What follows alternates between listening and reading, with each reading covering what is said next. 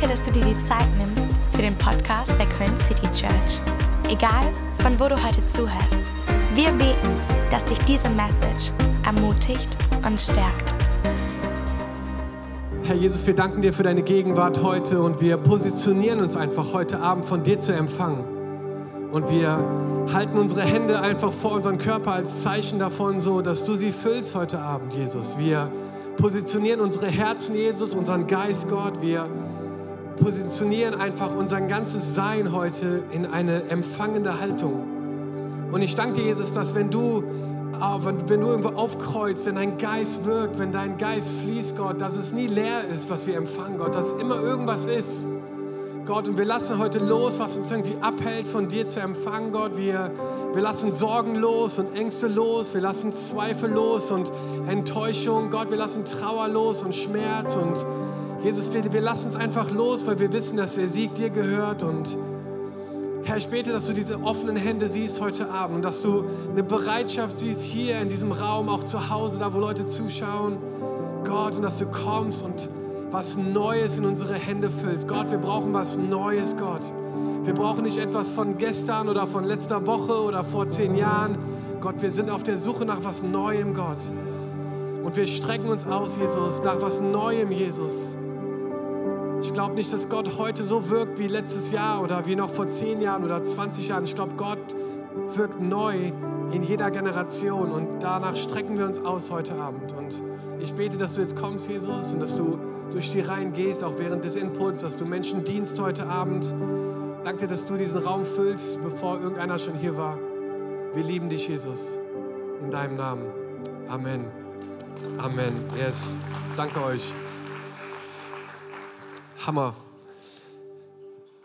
Hey, ich freue mich total, heute den Abend mit euch zu verbringen. Äh, richtig cool, dass ihr da seid. Auch alle, die online mit am Start sind, alle Mamis oder Leute, die irgendwie nicht kommen können. Cool, dass ihr mit da seid. Ähm, wir sind im zweiten Abend unseres Gebets, unserer Gebets- und Fastenzeit. 21 Tage wollen wir absondern. Und äh, keine Ahnung, wer noch mit fastet. Äh, aber es ist auf jeden Fall herausfordernd. Wir haben uns einen neuen Grill bestellt und der sieht wunderschön aus, aber ich kann ihn nicht benutzen. Noch, aber wir haben schon die Halbzeit. Aber es ist so cool, manchmal auf Dinge zu verzichten. Wisst ihr das Wort Fasten? Ich weiß nicht, ob du dich jemals damit beschäftigt hast, aber einfach ganz kurz so ein, so ein Schlenker. Also das ursprüngliche Wort von Fasten heißt eigentlich die Hand auf deinen Mund legen. Also das ist eigentlich das Hebräische. Ne? Wenn du in der Bibel das Wort Fasten liest, dann ist das, was die Leute gedacht haben dass jemand quasi seinen Mund verschließt. Und ich weiß, wir fasten auch Social Media und auch andere Sachen. Aber der ursprüngliche Gedanke war, auf etwas zu, zu verzichten, was unser Körper braucht. Ne, Ob es Essen, Nahrung ist oder keine Ahnung, andere Sachen, die uns irgendwie lecker schmecken, Kaffee zum Beispiel oder Alkohol oder so. Und bewusst zu sagen, Gott, wir, wir sagen Nein zu Dingen, die auch ne, aus der Welt, unserem Fleisch dienen und wir wollen Ja sagen zu was Geistlichem und wir shiften so unseren Fokus auf Gott und merken in dieser Zeit so, dass unsere Sinne geschärft werden. Ich weiß nicht, Sarah, meine Frau, hat mal in einem blinden, äh, in einem blinden Jugendcenter gearbeitet, wo so Häuser waren, wo Jugendliche waren, die blind waren. Und hat sie anderthalb Jahre gearbeitet. Und das war so krass, weil wenn ein Sinn weniger wird, werden andere Sinne schärfer. Und da waren krasse Musiker dabei und die haben so krasse Gemeinschaft auch gehabt in diesem Haus. Und die Sarah war mal völlig fasziniert, was sie alles wahrgenommen haben, ohne sehen zu können. Und in der geistlichen Übertragung ist das auch mit Fasten so ne, dass wir plötzlich andere Sinne aktivieren und merken, Gott redet und man hört ihn klarer und es ist einfach der Hammer. Ich liebe es zu fasten. Alright, aber darum geht es heute Abend nicht, sondern es gibt, geht um ein Thema, was ich mitgebracht habe und ich habe es genannt, die Salbung Gottes erhalten. Halleluja. Das klingt wie eine klassische Pfingstpredigt und sie wird es auch werden. Die Salbung Gottes erhalten. Ne? Das ist eigentlich ein richtig, kann man, was weiß ich, wahrscheinlich mitmachen. Und ich glaube, es ist so ein bisschen, ähm, ich weiß nicht, man kennt das manchmal am Flughafen, so Achtung, Achtung, eine Durchsage. Im Terminal 2 steht ein Koffer, dem keiner gehört. Bitte sofort wegräumen. So ein bisschen ist es heute Abend, glaube ich, so. Nicht die ganze Zeit, aber es soll so ein bisschen auch herausfordernd sein, über das ganze Thema Salbung nachzudenken, weil ich das Gefühl habe, dass Gott wirklich gerade in unserer Kirche etwas macht, was in ganz Deutschland Einfluss haben wird. Glaube ich wirklich. Und ich glaube es nicht, weil wir irgendwie nur die besten Leute sind, sondern ich glaube es, weil ich in meinem Herzen spüre, dass Gott, und ich habe das Gefühl, das ist wie so eine Colaflasche und Gott schüttelt diese Colaflasche und irgendwann dreht er halt auf und dann nach mir die Sinnflut. Ne? Und ich habe das Gefühl, dass er so dran dreht und dass es richtig so explodieren wird. Und ich habe keine Ahnung, in was für eine Richtung das gehen wird, aber ich spüre das irgendwie immer drin, dass Gott uns vorbereitet im Moment auf was ganz Besonderes, was irgendwie rüberschwappen wird, auch in andere Städte und Gebiete in unserem Land. Und ich freue mich darauf. Ich habe keine Ahnung, wie das aussieht, aber ich freue mich darauf. Und deswegen ist es, glaube ich, so wichtig, über das Thema Salbung nachzudenken. Vielleicht hast du noch nie eine Predigt zu diesem Thema gehört, aber ich möchte dir heute Abend sagen, dass du gesalbt bist ne, gesalbt. Und wir haben auch Öl hier. Wir machen das heute auch praktisch nachher. Wir wollen euch heute mit Öl salben. Äh, und wir erklären euch gleich, was das für ein Symbol auch ist und warum da so eine Power hintersteckt. Äh, wir wollen füreinander beten heute Abend. Aber es gab eine Story, die mich richtig zum Nachdenken gebracht hat. Und das ist eine Story, die nicht wirklich passiert ist, aber sie ist in der griechischen Mythologie eine Legende, die erzählt wird. Und sie handelt von zwei Architekten, das waren Brüder, die von einem König beauftragt wurden, eine Schatzkammer zu bauen. Dieser König hieß Hyrieus und ähm, er hat die beiden beauftragt, eine ganz besondere Schatzkammer zu bauen. Und während sie diese Schatzkammer gebaut haben, füllte sich ihr Herz mit Gier und mit Habsucht von den Schätzen, die der König hatte. Und ohne dass sie dem König das erzählt haben, haben die eine Seite dieser Wand manipuliert und einen Stein so eingesetzt, dass man den hinterher wieder rausnehmen konnte.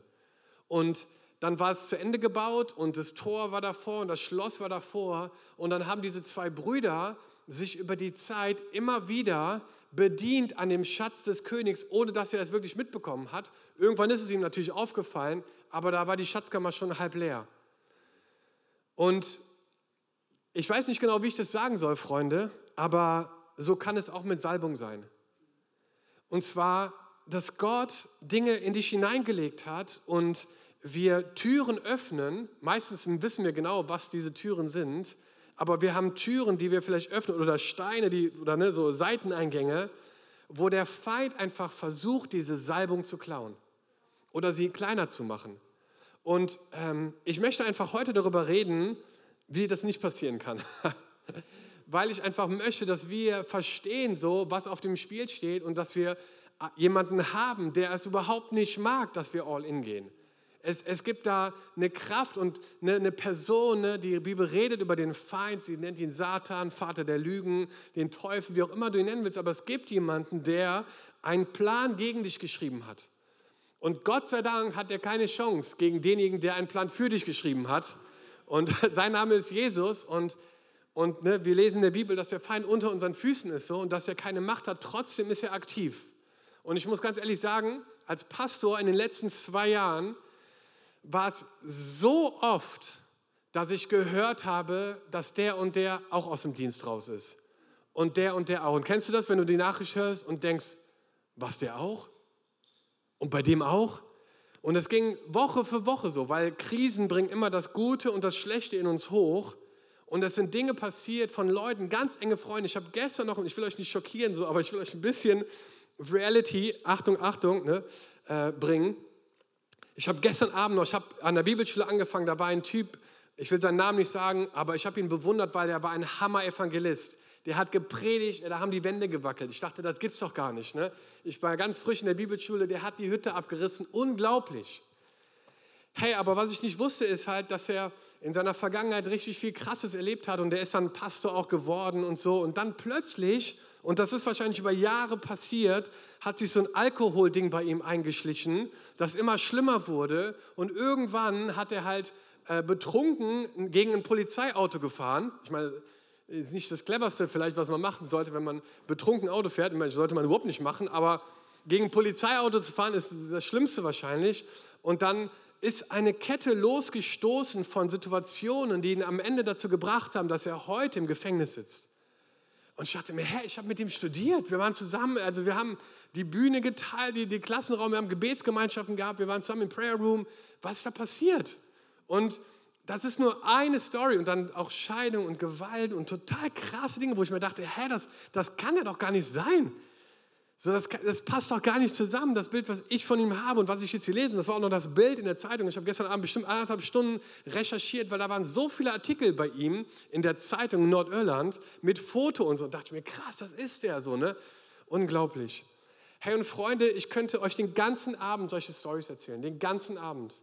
Von Leuten, die ich kenne, Freunde, Ex-Freunde, alle möglichen Leute in verschiedenen äh, Ministries, Diensten, Leiter, nicht alles Pastoren, aber alle irgendwie für Jesus unterwegs, die es jetzt nicht mehr sind. Und ich denke mir so krass, ne? Und ich würde einfach gerne so ein paar Minuten, bevor wir gleich in Worship gehen und einfach ja, uns selber da auch vielleicht schützen, darüber reden, wie wir die Salbung ähm, Gottes behalten können. Weil ich glaube, dass der Feind genug Leute geklaut hat und sein Trophäenschrank ist voll von Leuten und ich glaube, es ist wichtig, dass wir sagen so, hey, wir wollen alles daran setzen, dass das bei uns nicht passiert. Und wir wollen gegenseitig aufpassen, wir wollen uns schützen, wir wollen voneinander beten, weil wir einfach wissen, wie wichtig oder wie, wie, wie gefährlich das ist. Ich habe ein Buch dazu gelesen mit dem gleichen Titel und der hat gesagt, die Salbung ist so ein bisschen was wie ein Lottogewinn. Heute Morgen hatten wir das Beispiel von unserem Jugendpastor David. Salbung ist wie das Wasser in der Wasserrutsche. So, ne? Weißt du, ob du schon mal in der Wasserrutsche ohne Wasser gerutscht bist? Das quietscht ganz schön, ist nicht so angenehm. Aber das Wasser in der Wasserrutsche und Salbung ist quasi die Gnade Gottes auf deinem Leben. Ne, ich glaube, Gnade und Salbung kann man oft auch miteinander austauschen. So die Gnade Gottes, die Hand Gottes auf deinem Leben. Und jeder, der eine Entscheidung für Jesus trifft, hat die Gnade Gottes erlebt und ist gesalbt worden, hat die Salbung Gottes auf seinem Leben. Die, ne, Gott zieht in deinem Leben ein, er wohnt in dir, er macht sich ein Zuhause in dir und du bist gesalbt.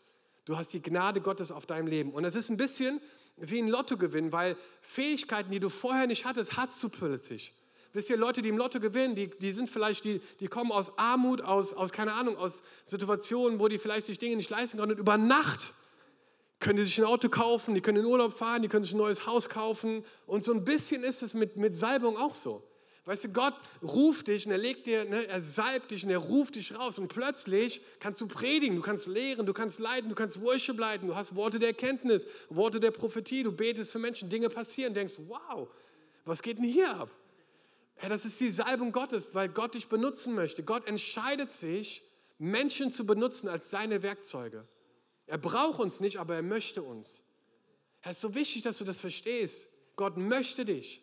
Er möchte dich benutzen mit deinen Fähigkeiten, mit deinen Talenten, aber auch mit der Salbung, mit den Dingen, die Gott in dein Leben hineingelegt hat, von denen du vielleicht gar nichts wusstest, dass du die hast. So, und ich könnte durch die Reihen gehen bei einigen von euch, die jetzt Dinge machen, wo ihr vor ein paar Jahren noch gedacht habt, ich? Wieso denn ich? Das kann ich mir überhaupt nicht vorstellen. So, aber es ist die Salbung Gottes auf deinem Leben. Und wir wollen, dass diese Salbung mehr wird. Ich möchte, dass die Salbung wächst in deinem Leben, dass sie stärker wird, dass Leute das sehen, was in deinem Leben passiert und eben nicht, wie beim Lottogewinn manchmal der Fall ist, dass alles wieder weg ist. Und tatsächlich, ich habe so einen Artikel gelesen in der USA Today, äh, da, da hieß der Titel war, das Glück der Lottogewinner kam, kann sich schnell zum Übel wenden. Und da wird ein Lottogewinner nach dem anderen aufgezählt, der im Lotto gewonnen hat und quasi in Armut dann gestorben ist oder in Armut jetzt lebt und wieder äh, auf Sozialhilfe angewiesen ist und überhaupt nicht mit diesem Geld umgehen konnte. Leute auch, die sich umgebracht haben und so weiter. Also wir wollen Leute sein, die die Salbung Gottes erhalten, alright? Wir wollen Leute sein, die keine Sternschnuppen sind, auch als Kirche. Ne? Die Gefahr habe ich am Anfang total stark wahrgenommen und auch immer noch, dass ich gedacht habe, boah, hoffentlich sind wir nicht irgendwie eine Sternschnuppe so, ne? weil wir haben schnell Momentum bekommen und Leute kamen dazu und das war halt krass von außen, wir haben es gar nicht erwartet und wir dachten, ne, manchmal ist es ja wie so eine Sternschnuppe und alle gucken und sagen, wow, guck mal, was da passiert in der City Church, der Wahnsinn und dann puh, ist sie irgendwann wieder weg. Boah, da habe ich richtig Schiss vor, Leute, dass das passiert. Ne? Und ich glaube, wir sind auf einem guten Weg, dass es nicht passiert. Wir wollen den Lauf beenden, wir wollen am Ziel ankommen. Paulus sagt, in 2 Timotheus, ich habe den guten Kampf gekämpft, ich habe den Lauf vollendet, fortan liegt mir bereit der Siegeskranz der Gerechtigkeit. Herr, wir wollen den Kampf kämpfen und wir wollen den Lauf beenden. Und in 1. Johannes 2, Vers 20 steht, euch aber hat der, der heilig ist, Jesus Christus, seinen Geist gegeben und durch diese Salbung habt ihr alle die nötige Erkenntnis.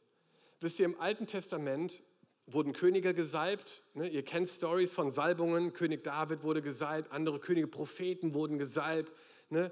ähm, Priester wurden gesalbt. Und oft wurde auch Öl benutzt dafür, als einfach ein Symbol dafür, dass diese Person markiert ist, ne? dass sie eine Salbung in sich trägt.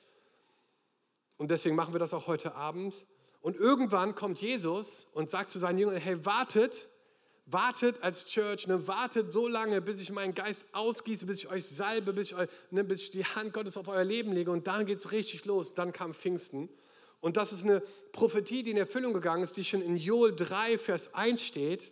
Da steht nämlich, es kommt die Zeit, da werde ich meinen Geist ausgießen über alle Menschen. Sag mal alle alle Menschen, nicht nur Pastoren oder Leiter, alle Menschen. Gott möchte seinen Geist ausgießen über alle Menschen.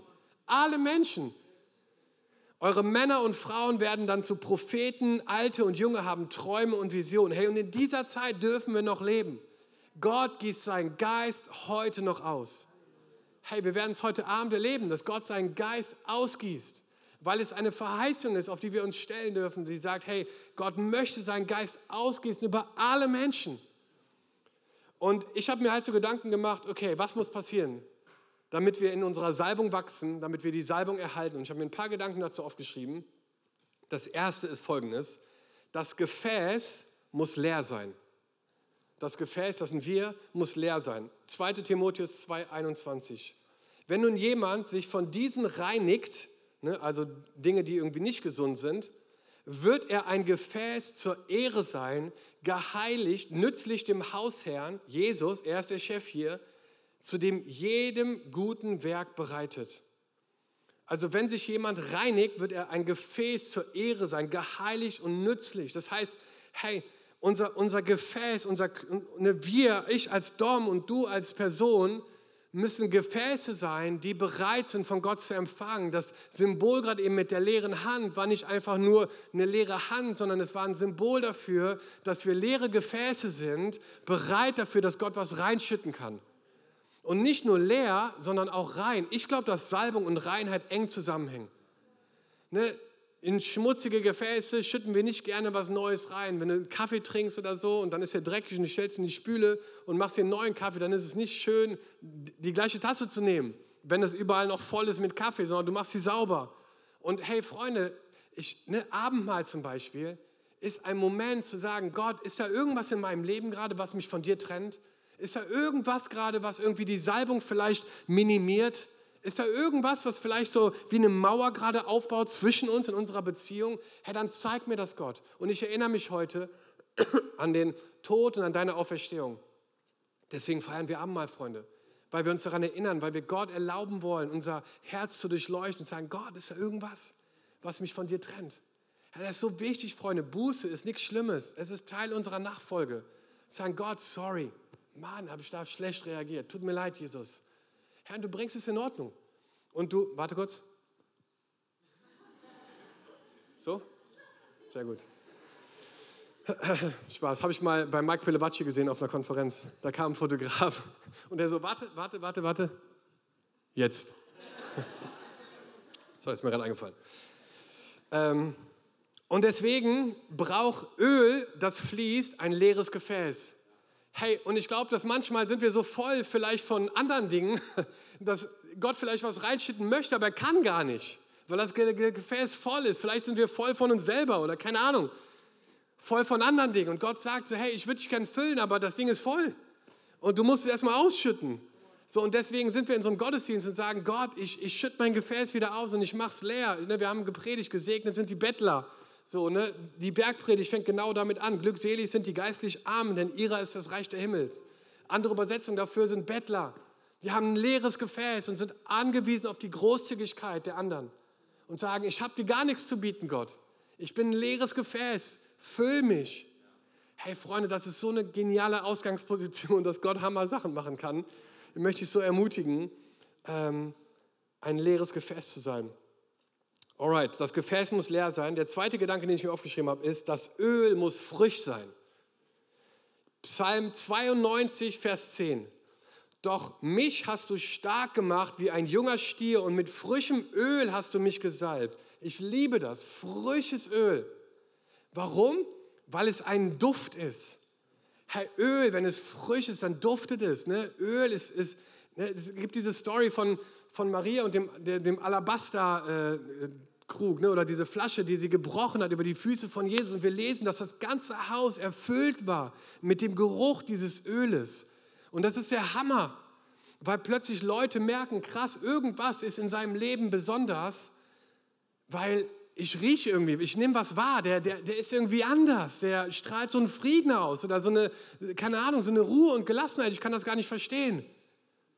Und das ist so wichtig, glaube ich, dass wir verstehen, so dass wir frisches Öl brauchen. Und ich habe das Gefühl, dass manchmal, dass wir als Christen so ein Öl oder unsere Salbung mittragen und das ist irgendwie schon fünf Jahre alt. Und, und dann riecht es nicht mehr so Hammer. Und dann ist es wieder an der Zeit, glaube ich, das auszuschütten, zu sagen, Gott, ich, ich lerne mich wieder neu und berufe mich nicht auf das, was du getan hast. Ich komme neu zu dir mit nichts in der Hand, Gott. Und ich sage, Gott, bitte gib mir was von deinem frischen Öl. Und ich liebe es, dass Gott ein Gott ist, der ausschüttet und der gießt und der gießt. Und, und, und wir kennen die Stories, ähm, wo wir einfach merken, dass Gott unendlich viel mehr hat, als wir uns vorstellen können gibt eine andere Story mit Öl, kennt ihr auch in der Bibel, wo die Frau Öl, leere Ölgefäße suchen soll, ne, weil der Prophet, war es Elia? Sehr gut. Weil er Öl braucht und er sagt so, hey, geh zu den Nachbarn und sammel diese Ölgefäße und sie sammelt die Gefäße und das Öl ist so lange geflossen, bis das letzte Gefäß voll war. Und da hört man auf Predigten, ey, was wäre, wenn sie noch zehn Gefäße gehabt hätte? Wahrscheinlich wären die auch voll gewesen. Und das ist ein Symbol einfach für den Überfluss Gottes, den, den er für uns hat und den er für dich hat und für mich hat. Und es setzt voraus, dass wir ihm unsere, unsere Gefäße geben und dass es was Frisches ist. Dass wenn Leute dich sehen morgen auf der Arbeit, dass du quasi wie so, du, du hast wie so ölige Fußspuren. Weißt du, du gehst so und und du, du, du tropfst irgendwie von dem Öl, was Gott dir gegeben hat. Also jetzt nicht wirklich, sondern einfach geistig gesprochen. Und Leute denken sich, krass, was ist bei der Person anders? Ich werde verrückt, aber irgendwas stimmt bei der Person nicht. Ich, und die fangen an, bei dir zu bohren und zu fragen und zu suchen. Und du sagst irgendwann, weißt du was, das, was bei mir anders ist, ist, vielleicht sagst du nicht die Salbung Gottes, das versteht vielleicht keiner, aber du sagst, hey, es ist Jesus in meinem Leben und er liebt auch dich und er hat einen Plan für dich. Und plötzlich denkt die Person, was, das gibt's doch gar nicht komm, ich leg dir die Hände auf, let's go. Ey, es ist der Hammer. Ich weiß noch, als ich gearbeitet habe im großen Außenhandel äh, und wir haben uns mittags verabredet in der Toilette zum Beten für unsere Jugendgottesdienste. Und ich habe mich eingeschlossen und wir sind, ich bin in dieser kleinen Toilettenzelle so und irgendwann so, mit wem redest du denn da? Der dachte, ich war am Telefon. Ich so, sorry, sorry, äh, alles gut. Hey, wir hatten ein Gespräch, ich habe Leuten in der Kantine die Hände aufgelegt, das war der Hammer. Die Leute hatten so Bock von Gott zu hören, das war der, das war der Knaller. Leute sind nicht so anti, wie wir denken. Die sind voll auf der Suche. Die sind nicht so völlig abgeneigt, was für ein Freak das in Gottesdienst geht. Die sind eher so krass. Du hast Glaube, Hoffnung und Frieden in so einer Zeit? Erzähl mir davon, weil die Nachrichten geben mir das nicht. Und irgendwelche Zeitschriften oder Instagram gibt mir das auch nicht. Was ist das? Es ist das Öl. Es ist der Heilige Geist, die Kraft Gottes, die Salbung, die in unser Leben fließt und die auch in dunklen Zeiten uns voller Kraft und Frieden erfüllt und stark macht. Deswegen muss das Öl frisch sein, in Jesu Namen. Und der dritte Gedanke ist, das Öl entsteht durch Schütteln und Pressen. hey, ich war vor einigen Jahren mal in Spanien äh, während meiner Bibelschulzeit bei einem Drogenreha-Zentrum und ich habe zwei Wochen mitgeholfen auf so Plantagen irgendwo in Spanien. Ich weiß noch nicht mal genau, wo das war. Das war im Nirgendwo. Und das, war, das waren Ex-Drogenabhängige und wir haben den einfach gedient für zwei Wochen und haben sauber gemacht und gekocht und alles Mögliche. Und zwei Tage davon war Olivenernte.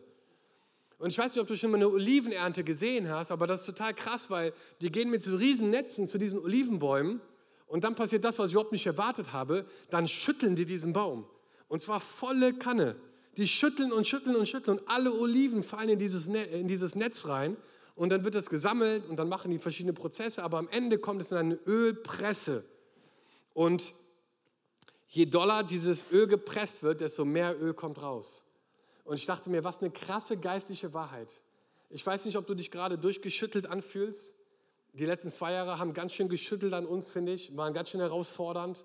Viele von euch fühlen sich vielleicht jetzt gerade durchgeschüttelt, herausgefordert.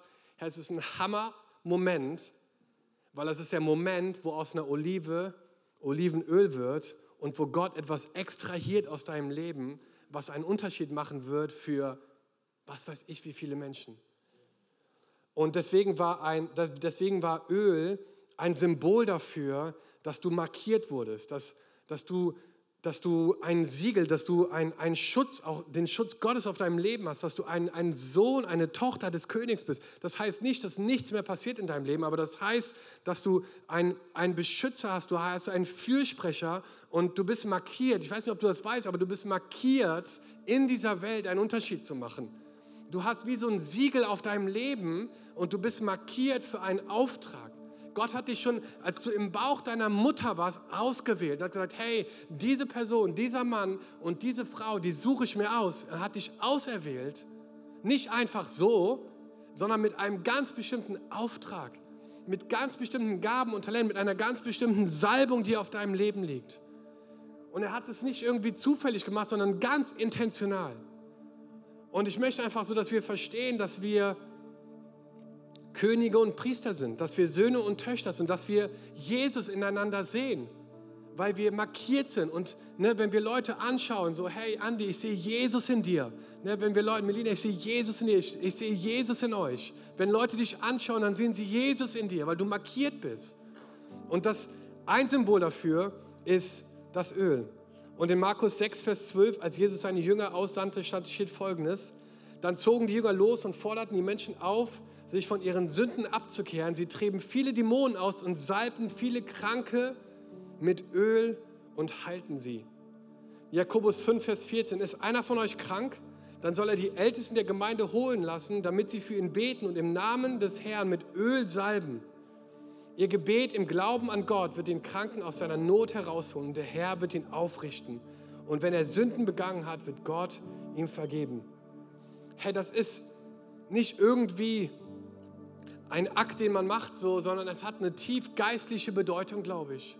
Dass wir sagen, Gott, wir sondern Zeit ab und wir sondern äh, unser Leben ab, um es dir zur Verfügung zu stellen als leere Gefäße, weil wir frisches Öl brauchen, um den Auftrag auszuleben, den du auf unser Leben gelegt hast.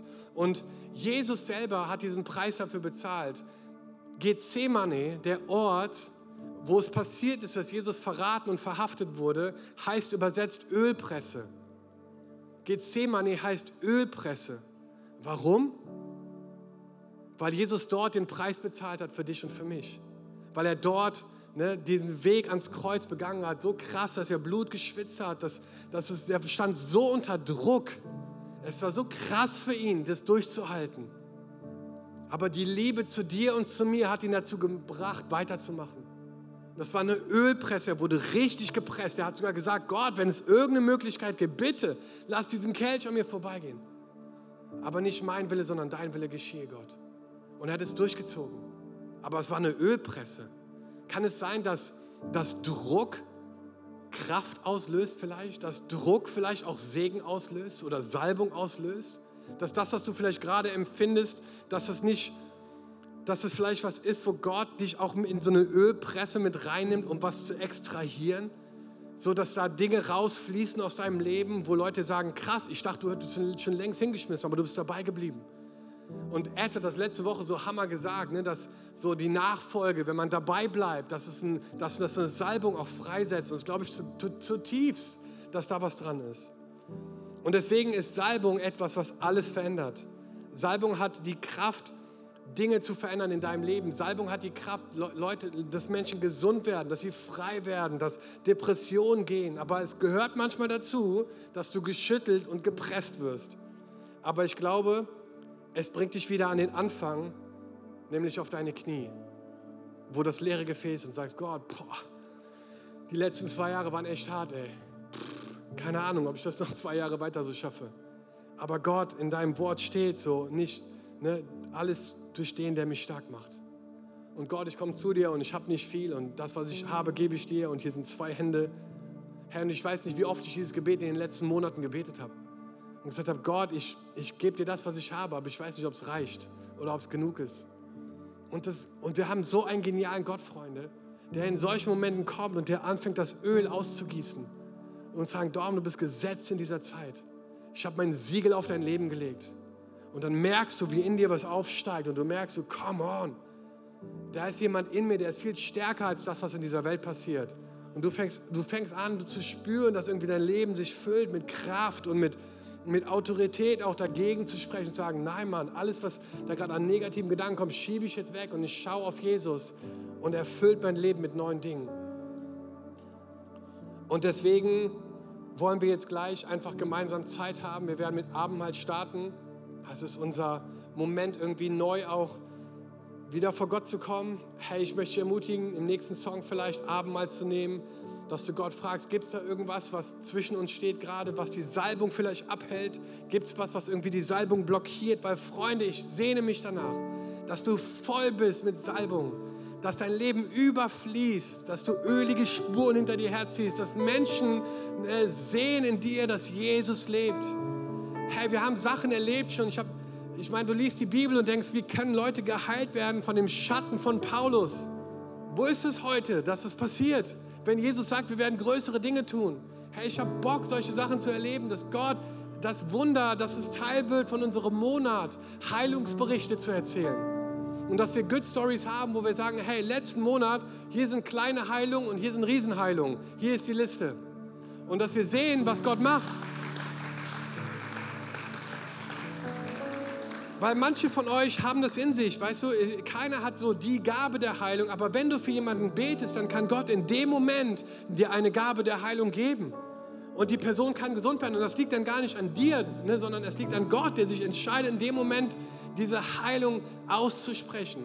Herr, ich habe so Bock darauf, das zu erleben, dass wenn wir in der Straße, in der Straßenbahn, wenn wir in Cafés, in Schulen, in Kindergärten, wenn wir da Leuten anfangen zu sagen, dass Gebet einen Unterschied macht, dass wir markiert sind, dass wir gesalbt sind, in dieser Generation einen Unterschied zu machen. Hey, das ist so wichtig, glaube ich, Freunde. Oh, Jesus, ich bete, dass es passiert in unserer Generation, Gott. Gott, dass du uns absonderst, Herr.